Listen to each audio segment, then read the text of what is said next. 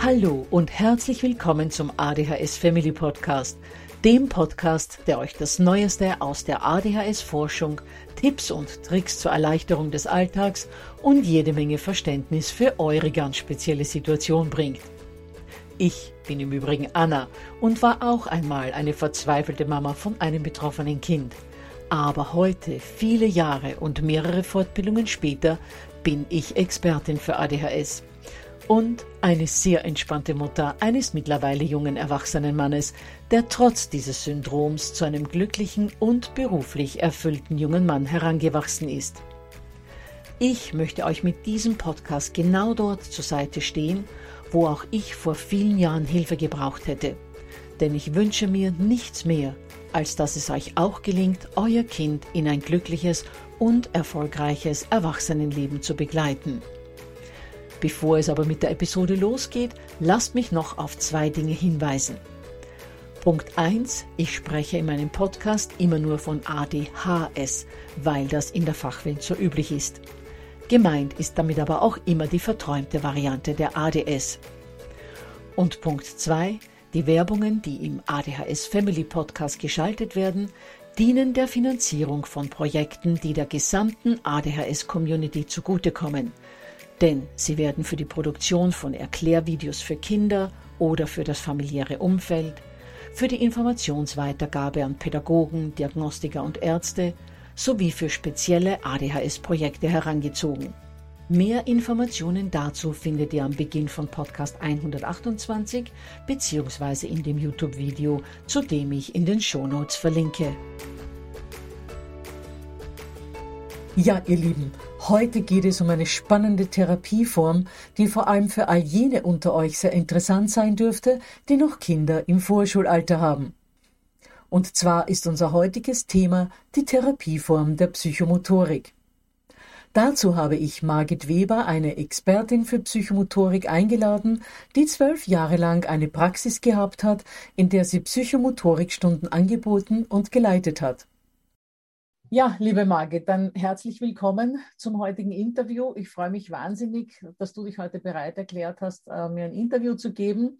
Ähm, ich darf für unsere Hörer die Margit Weber einmal vorstellen. Ich habe ja schon in der Einleitung gesagt, dass es um Psychomotorik geht. Die Margit hat 1997 ihr Studium Erziehungswissenschaften an der Universität Regensburg als Diplompädagogin abgeschlossen und hat dann anschließend eine Zusatzqualifikation im Bereich Psychomotorik und Motopädagogik erworben. Und dann hat sie 2000 bis 2012 in ihrer Praxis für Psychomotorik ähm, eben zwölf Jahre lang Erfahrungen mit ganz individuellen Kindern und vor allem auch Kindern mit ADHS sammeln dürfen. Und seit 2012 leistet äh, die Frau Weber sozialpädagogische Familienhilfe für das Jugendamt Kelheim und ist seit 2020 auch Beraterin bei Kindern mit Konzentrationsproblemen mit und ohne Hyperaktivität. Gut, liebe Margit, ich hoffe, ich habe nichts ausgelassen. Wunderbar. Ähm, wunderbar. wunderbar.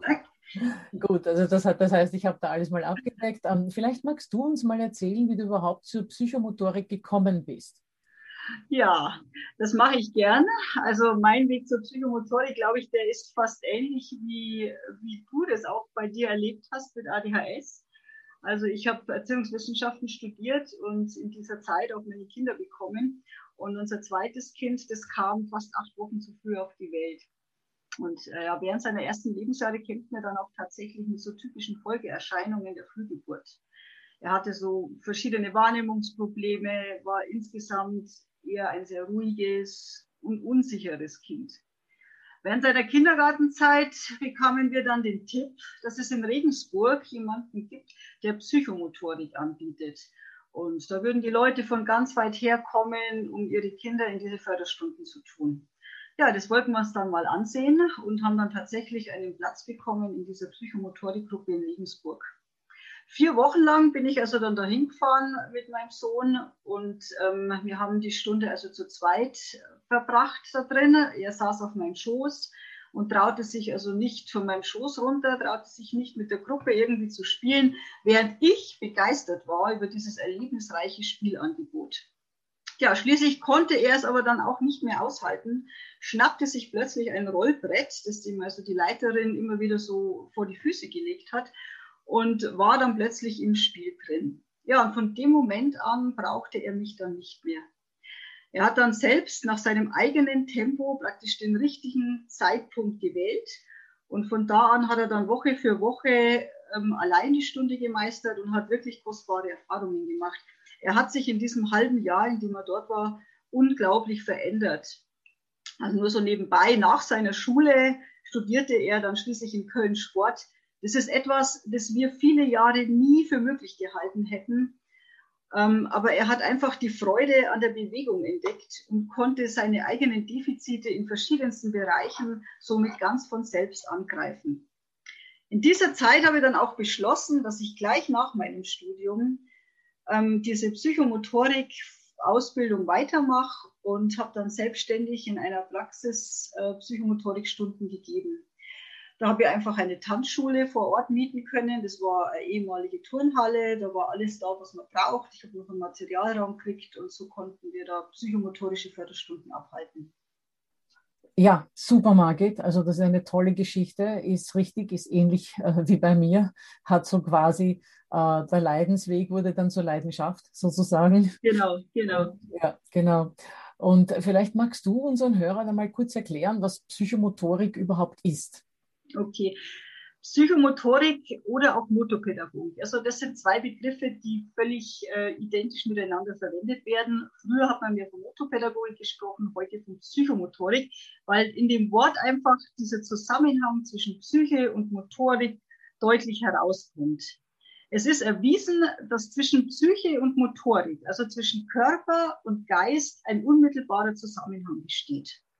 Wir drücken einfach unsere Gefühle, unsere Gestik, äh, unsere Emotionen drücken wir in Bewegung aus, Mimik aus, in Gestik aus.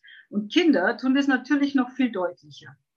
Wenn man jetzt davon ausgeht, dass ein Zusammenhang besteht äh, zwischen Psyche und äh, zwischen Körper und zwischen Persönlichkeit, dann muss auch eine Wechselwirkung möglich sein. Das heißt, es muss möglich sein, dass ich über die Motorik Einfluss nehme auf die Persönlichkeit, auf die Psyche des Kindes. Das ist so der Ansatz der Psychomotorik. Die Psychomotorik stellt praktisch die Stärken der Kinder in den Mittelpunkt. Es geht darum, diese Stärken zu erkennen und zu nutzen. Und davon haben unsere ADHS-Kinder eine ganze Menge. Eltern kommen ja eher nicht so auf die Idee, dass man jetzt die Motorik dieser Kinder fördert, weil da sind sie ja eh gut. Im Normal. Die hyperaktiven Kinder. Ja? ja. Aber es werden immer die Defizite hervorgehoben. Die werden gefördert, die werden therapiert. Das ist ein Phänomen unserer ganzen Gesellschaft. Aber da, wo ich gut bin, da, wo ich mich wohl und handlungsfähig fühle, da bin ich auch bereit, neue Erfahrungen zu machen, neue Erfahrungen zu integrieren, Herausforderungen anzunehmen und letztendlich daran zu wachsen. Gerade jüngere Kinder lernen einfach über Bewegung und über Erleben. Also das klingt toll, weil ähm, ich sage jetzt mal, sämtliche Therapien, es klingt ja schon danach, setzen eigentlich immer an, die Defizite auszugleichen. Das Kind wird also ständig mit seinen Defiziten konfrontiert und merkt, es soll hier besser werden.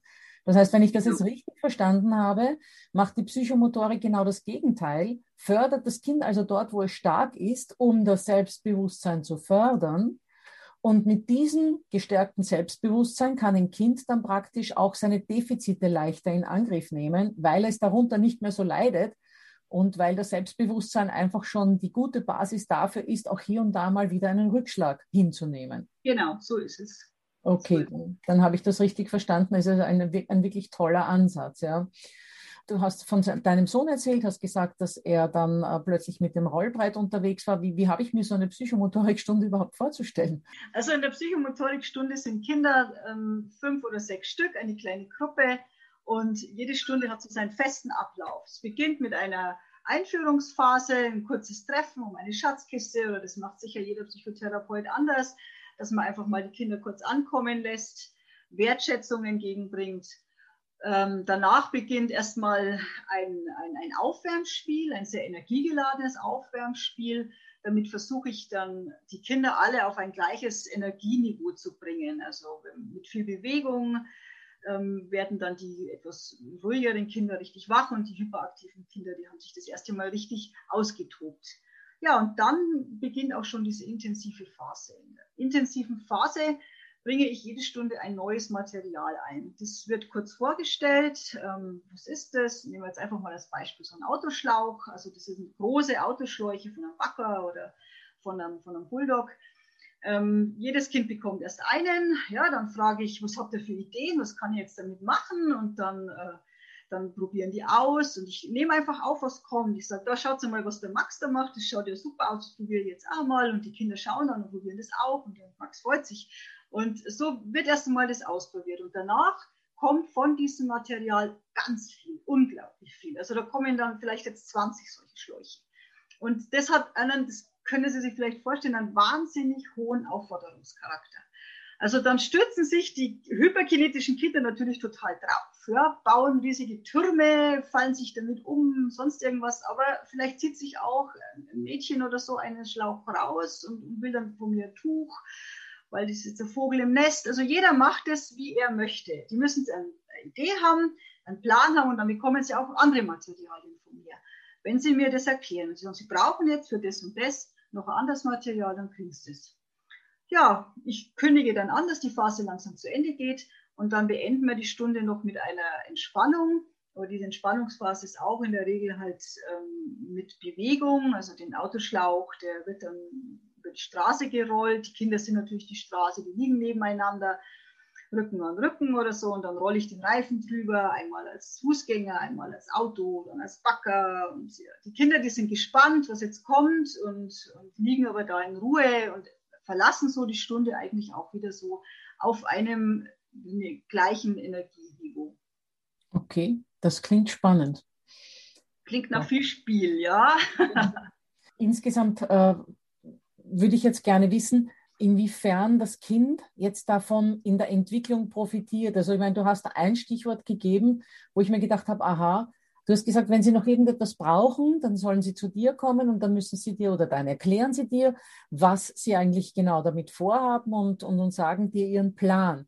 Und ich könnte mir vorstellen, dass hier schon einmal eine, eine große Lernmöglichkeit besteht, weil Kinder mit ADHS die planen ja in der Regel nicht, die machen ja irgendwie und da müssen sie sich aber einen Plan überlegen, ähm, wie baue ich jetzt mein, ich weiß es nicht, wenn sie jetzt ein Labyrinth bauen wollen würden, ähm, was, was brauchen sie dann noch alles dazu, äh, vielleicht Klebeband, was auch immer und müssen dir dann beschreiben, wie sie vorhaben, ihr Vorhaben mhm. zu verwirklichen. Und das könnte ich mir schon vorstellen, dass die Planungsfähigkeit schult. Genau, also wenn man sich jetzt mal diese Struktur einer Stunde anschaut und wenn man jetzt einmal nur im Hinblick auf diese ADHS-Kinder jetzt mal betrachtet, was zieht sich die, was ziehen sich die da raus? Also es ist eine strukturierte Einheit mit einem festen Ritual, mit einem festen Ablauf. Also das ist ja auch etwas, was die Kinder brauchen, was ihnen Halt gibt. Sie wissen, was eins nach dem anderen kommt. Das ist für die einfach eine Übungssituation. So läuft, so fühle ich mich wohl. Es tut mir gut, diese Struktur zu haben. Ja, dann, Sie müssen eben einen Plan machen, wie du schon sagst. Sie müssen also nicht einfach irgendwie drauf los, sondern ähm, wenn Sie mir sagen, für was Sie was brauchen, dann bekommen Sie es auch. Dann können, also wie du sagst, Sie müssen sich, sagt man, kontrollieren oder Sie müssen sich zurücknehmen und erstmal überlegen, was Sie eigentlich machen wollen und nicht einfach so drauf los. Und das ist ja genau der Punkt, ne?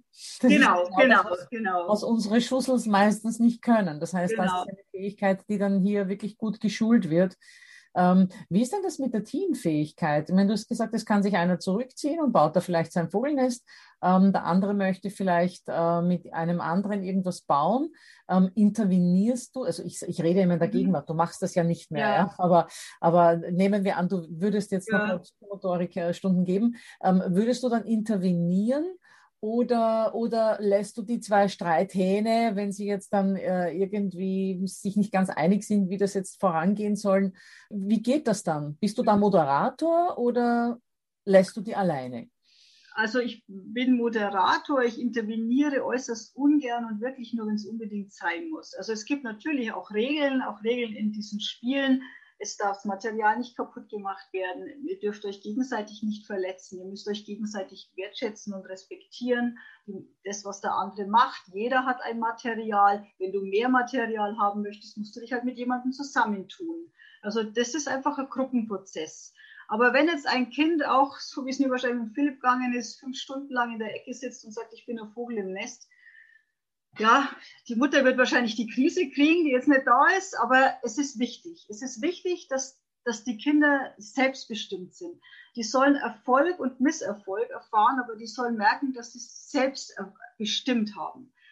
Das ist ganz wichtig fürs, für den Erwerb des Selbstbewusstseins. Mhm. Erst wenn sie so weit sind, dass sie in der Gruppe was machen, dann sollen sie das von sich aus tun ohne Aufforderung. Und die dürfen sich auch, und das sind sie dann auch nach ein paar Stunden, ganz sicher, dass ich nicht werte, was sie tun und dass ich keine Anforderungen habe.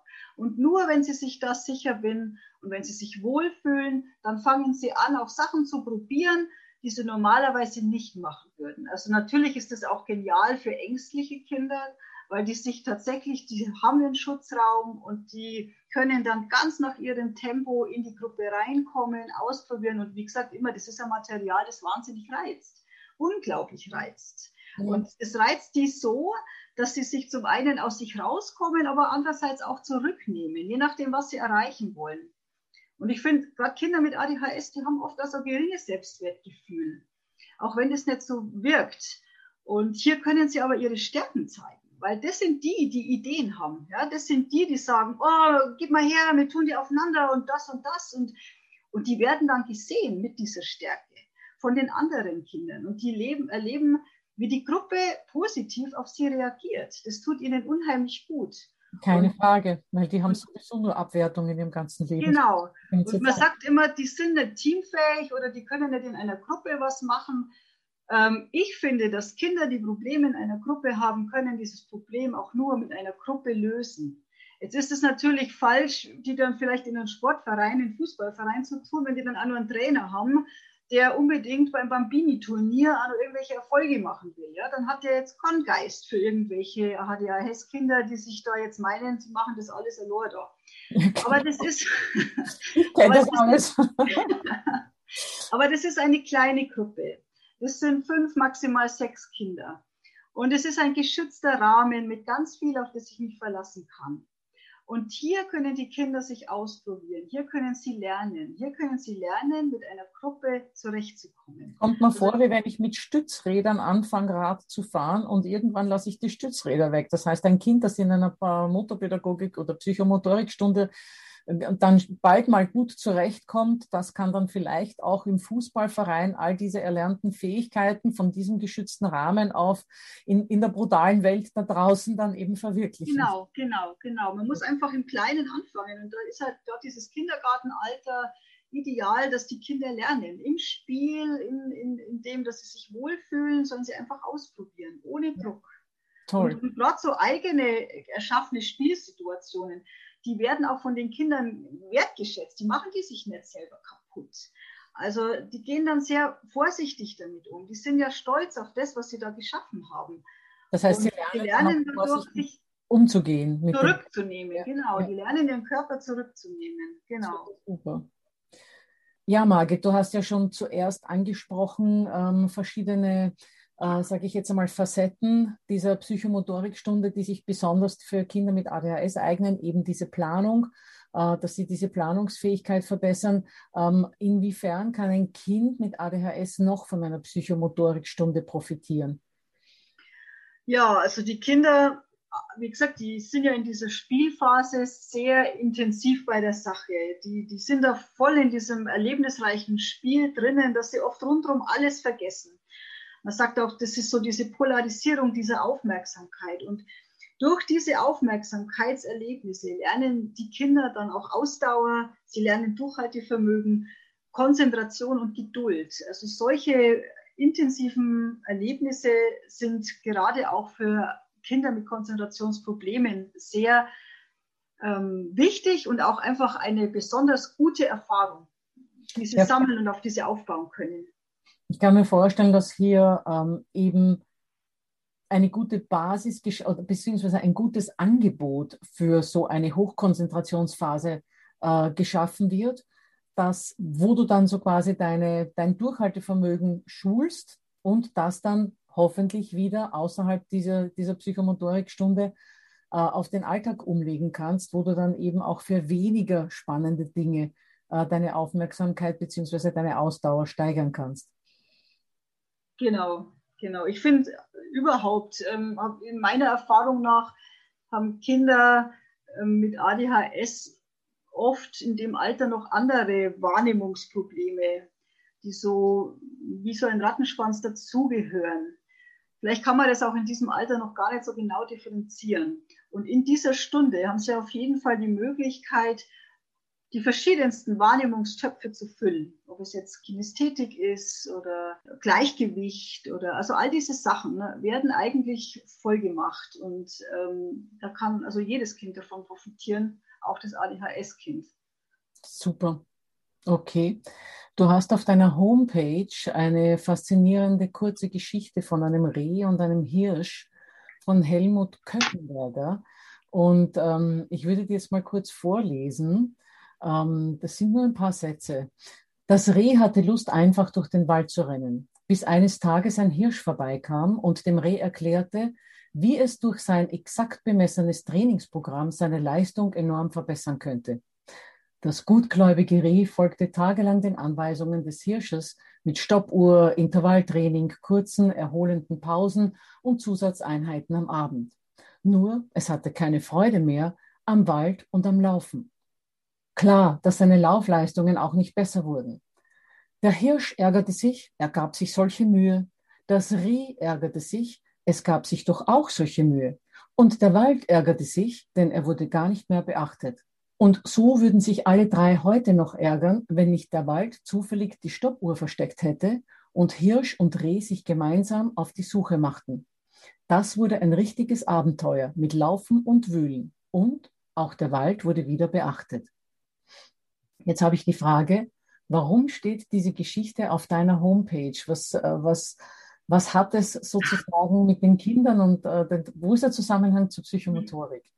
Ja, ich finde, das ist eine ganz eine wunderbare Geschichte. Und für mich geht es in dieser Geschichte ganz klar um dieses Fixiertsein auf die Schwächen, ja, auf Probleme. Wir, wir erkennen immer die Schwächen, wo kann man noch ansetzen, was kann man trainieren, um, um, um noch besser zu, zu werden. Und äh, das ist eben der falsche Ansatz, weil dadurch so viel Spaß auf der Strecke bleibt, dass gerade das Kind eigentlich braucht, um zu lernen. Nur was Spaß macht, ähm, das sind Erfahrungen, die dann auch wirklich integriert werden, die im Gehirn integriert werden. Und auf diesen Erfahrungen kann das Kind dann wiederum aufbauen das drückt für mich so diese Geschichte aus. Die Psychomotorik richtet den Blick auf die Fähigkeiten des Kindes, auf seine Ressourcen und auf erfolgreiche Situationen und Spielsituationen vom Kind. Und ich glaube, gerade in diesem Alter ist das der richtige Ansatz, Kinder zu fördern. Toll. Das waren tolle abschließende Worte, liebe Margit. Dann bedanke ich mich ganz herzlich bei dir. Vielen Dank für deine Zeit und dass du deine Erfahrungen mit uns geteilt hast. Gerne. Ja, ihr Lieben, für mich war das ein höchst spannendes Interview. Vor allem die Tatsache, dass Kinder in Psychomotorikstunden in einem so frühen Alter spielerisch lernen können, ihr Handeln zu planen, habe ich besonders interessant gefunden. Noch dazu zielt diese Therapieform auf eine Altersgruppe ab, in der Medikamente in der Regel noch kein Thema sind und es hier gar nicht zu der oft gestellten Frage kommen kann, ob diese Therapie denn nicht anstatt von Medikamenten zur Anwendung kommen könnte. Denn das ist, wie diejenigen von euch wissen, die mir schon länger folgen, eine häufig gestellte Frage von Eltern, die Angst davor haben, ihren Kindern Medikamente zu verabreichen. Solltet ihr zu diesen Eltern zählen, dann hört euch bitte unbedingt die Podcast-Episoden 1 bis 4 und 10 bis 12 an, damit ihr hier mehr Informationen und insgesamt eine bessere Entscheidungsgrundlage für das Thema Medikamente Ja oder Nein habt. Ich verlinke euch zu diesen Episoden in den Show Notes. Apropos Show Notes. Wenn ihr keine Episode des ADHS Family Podcasts mehr verpassen wollt oder schon vorab erfahren wollt, worum es im aktuellen Podcast geht, meldet euch gerne unter www.adhshilfe.net slash newsletter für den Newsletter an. Auch dazu verlinke ich in den Show Notes. Denn über den Newsletter sende ich immer den aktuellsten Podcast und worum es darin genau geht, an die Abonnenten aus. Gut, ihr Lieben, dann hören wir uns gerne nächste Woche wieder und da startet eine Serie, auf die viele von euch schon lange gewartet haben. Geschwisterprobleme in Familien mit ADHS. Reibereien zwischen Geschwistern sind schon in nicht betroffenen Familien eine riesige Herausforderung. Aber in Familien mit ADHS werden da, wie bei so vielem, nochmal ein paar Schippen an nervenaufreibenden Schwierigkeiten obendrauf gepackt. Wenn ihr also mehr als ein Kind habt, dann werden diese drei Episoden für euch besonders spannend werden. Also, bis nächste Woche dann.